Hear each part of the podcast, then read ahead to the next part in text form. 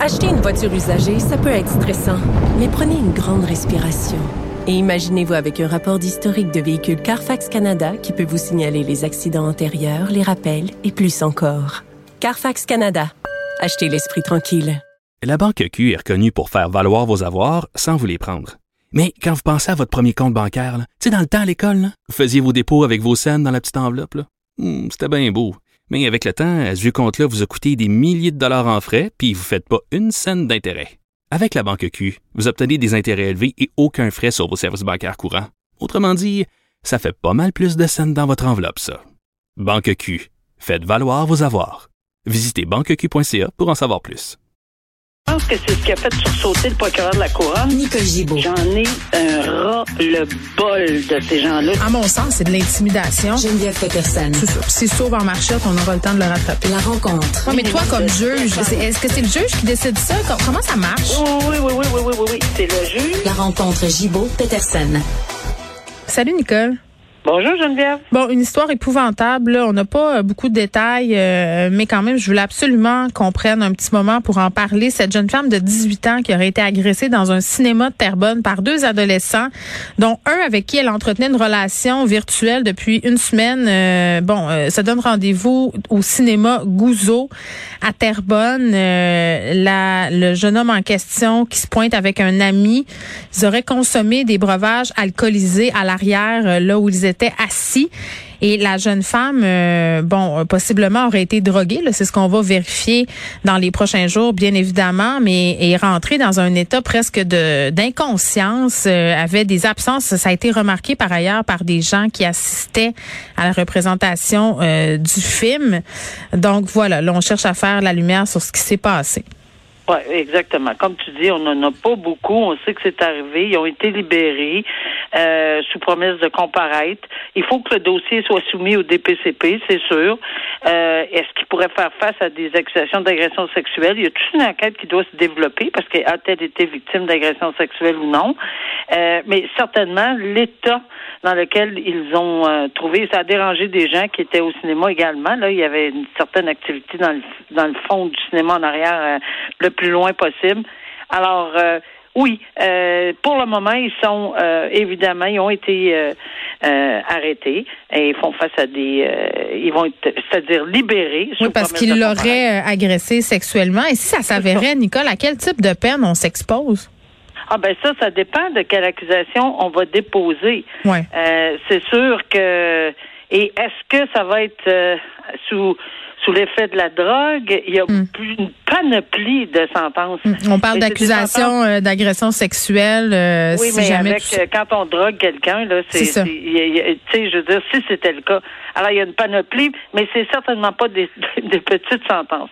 On s'expose à des sentences Mm. très très très sérieuses, dépendant de quelles accusations on va, euh, si on dépose des accusations, lesquelles. Je veux, ça, ça peut aller très haut. Ouais. On revient sur cette histoire euh, de cet adolescent de 16 ans ayant, tué pardon un autre jeune homme. Ça se passait en janvier 2020, euh, reconnu coupable d'homicide involontaire. Il y a plusieurs affaires euh, dans ce dossier-là. Nicole très très triste par ailleurs. Le fait que ce soit d'anciens meilleurs amis. Euh, qui bon aurait eu une chicane là suite à un échange euh, encore là virtuel. Donc ça se passait euh, sur une plateforme de discussion en ligne. Les jeunes se Eh sont se sont pointés dans dans un parc L'accusé, euh, lui, euh, celui qui a été reconnu coupable, avait amené des couteaux. C'est ce que je comprends là. Euh, Puis là, c'est pas, c'est comme pas clair, Nicole, parce que tu sais, il a été reconnu coupable d'homicide involontaire. Il y avait d'autres chefs là qui pesaient contre lui. On est plutôt allé de l'autre côté. Explique-nous là, comment on en est venu à cette conclusion-là, puis aussi au fait qu'on est en train de se questionner en ce moment si ce jeune homme-là va avoir droit à une peine pour adulte ou pas.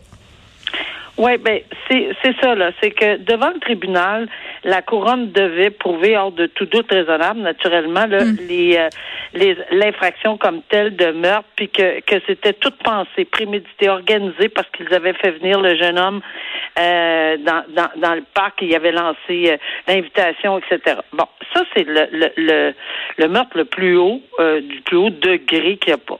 Euh, c'est c'est c'est clair. Après ça, il y a meurtre deuxième degré.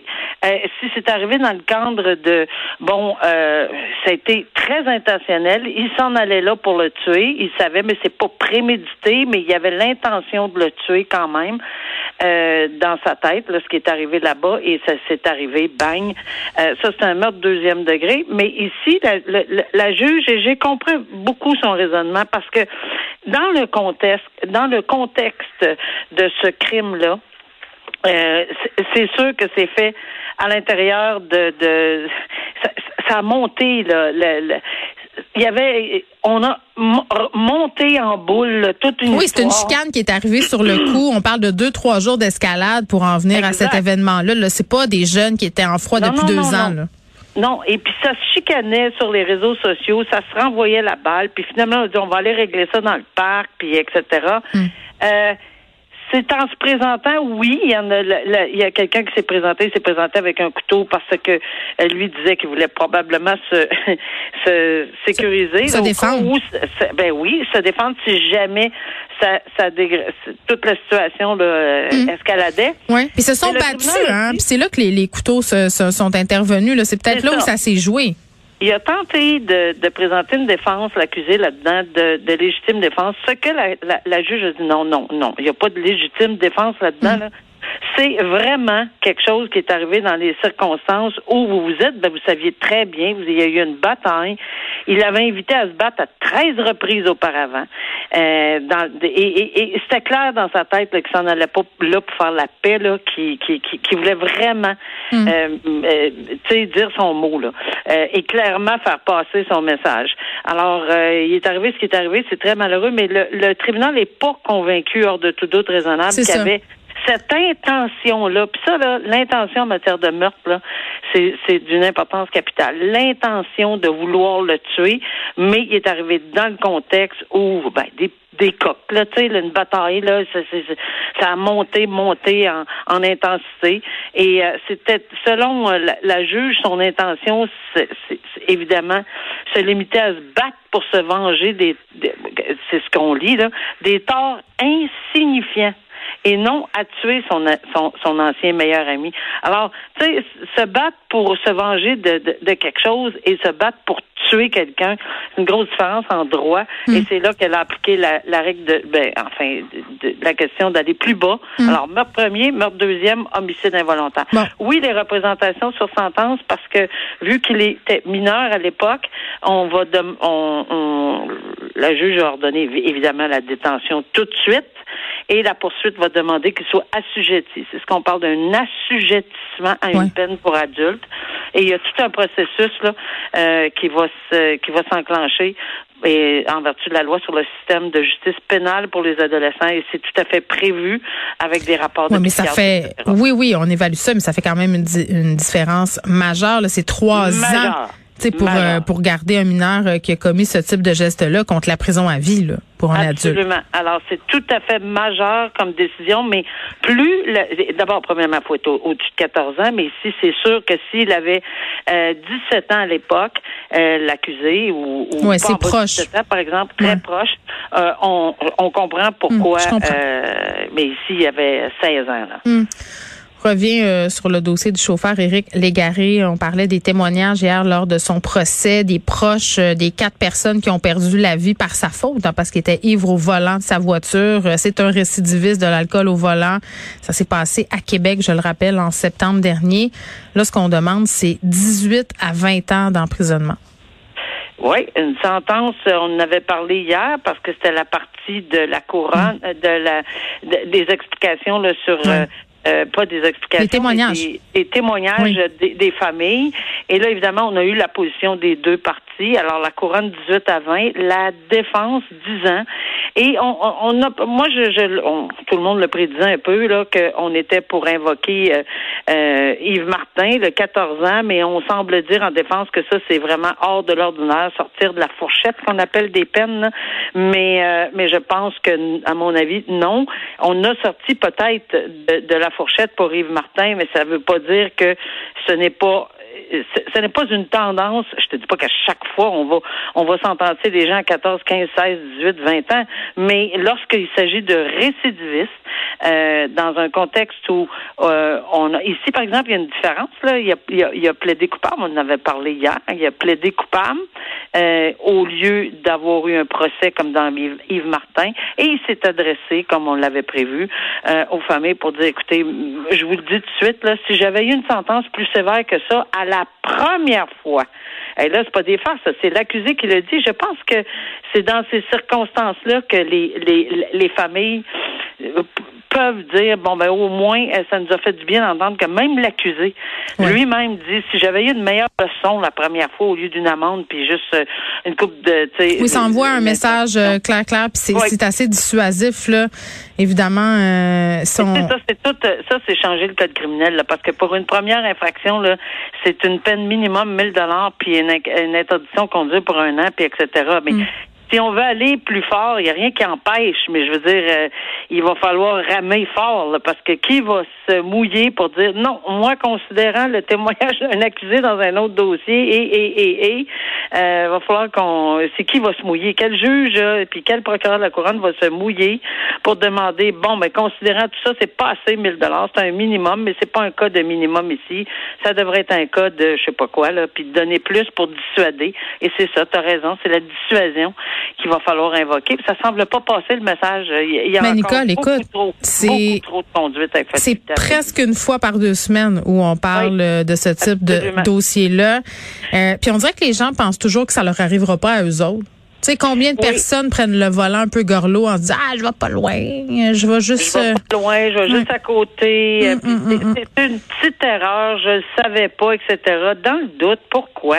Mais si tu poses la question.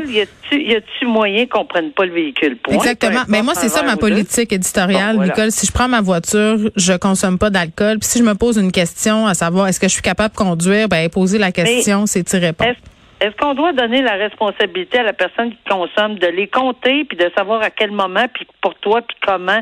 C'est pas on je pense pas que c'est une affaire de biochimiste là. Non non, je pense que c'est une affaire de société aussi Nicole en ce sens où des fois euh, tu peux te sentir pas correct pour conduire puis tu es en bas de la limite légale puis d'autres fois tu peux te sentir correct puis tu es au-dessus. Il y a tellement de facteurs, la fatigue, les médicaments que tu prends, ton gabarit. Moi je pense que c'est une responsabilité sociale, c'est oui comme comme individu là, moi j'ai ma responsabilité de Geneviève de me dire hey tu prends pas ton auto fille, mais la personne avec qui je suis au moment où je consomme les verres, elle aussi elle a sa responsabilité peut-être de me dire Jen, c'est pas une bonne idée, prends pas ton auto, mais on est gêné. Tu peux prendre un, demi-verre et avoir zéro à l'aiguille et être accusé et condamné pour faculté affaiblie. Parce que t'es pas t'es pas toute là. Ça se peut, là.